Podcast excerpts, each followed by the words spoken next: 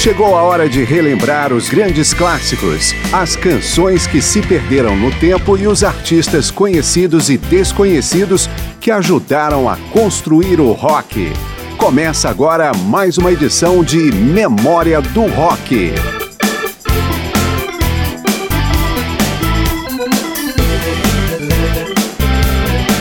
Mais do que um gênero musical, o pub rock foi um movimento, uma tentativa de retomar raízes do rock contra os excessos do progressivo e do glam rock. Nada de espetáculos visuais, nada de exageros nas roupas, nada de comportamentos extravagantes. Os integrantes das bandas ligadas ao pub rock queriam apenas tocar música e divertir os espectadores. Se isso acontecesse nos bares com música ao vivo, e por isso o nome do movimento, tanto melhor. E por ser apenas um padrão de comportamento musical, o pub rock aceitou artistas de vários estilos, com ênfase maior no blues rock e no resgate de elementos do velho rock and roll, mas não tinha preconceito nem mesmo com os estilos que buscava enfrentar. Bastava não ter muita afetação ou pompa. Aí tem mais. Foi um movimento de vida curta e restrito ao Reino Unido e à Austrália. Eu sou Márcio Aquilissardi e esta edição de Memória do Rock vai trazer alguns artistas identificados com o pub rock. Dois grandes nomes da cena pub britânica são Dr. Feelgood e Status Quo. Surgido em 1971, o Dr. Feelgood atravessou a década de 70, mantendo sua reputação nas performances ao vivo. Já o Status Quo acumulou ao longo da carreira mais de 60 canções nas paradas britânicas, número superior a qualquer outro artista. Vamos ouvir Roxette com Dr. Feelgood e depois Someone Show Me Home com Status Quo.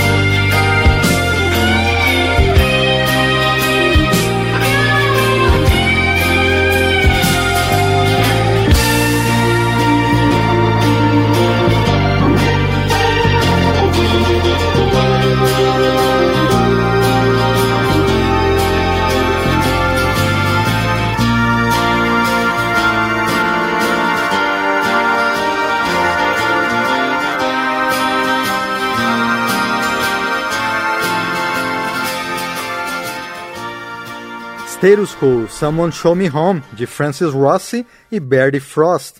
Antes de Wilco Johnson, Dr. Feelgood em Roxette.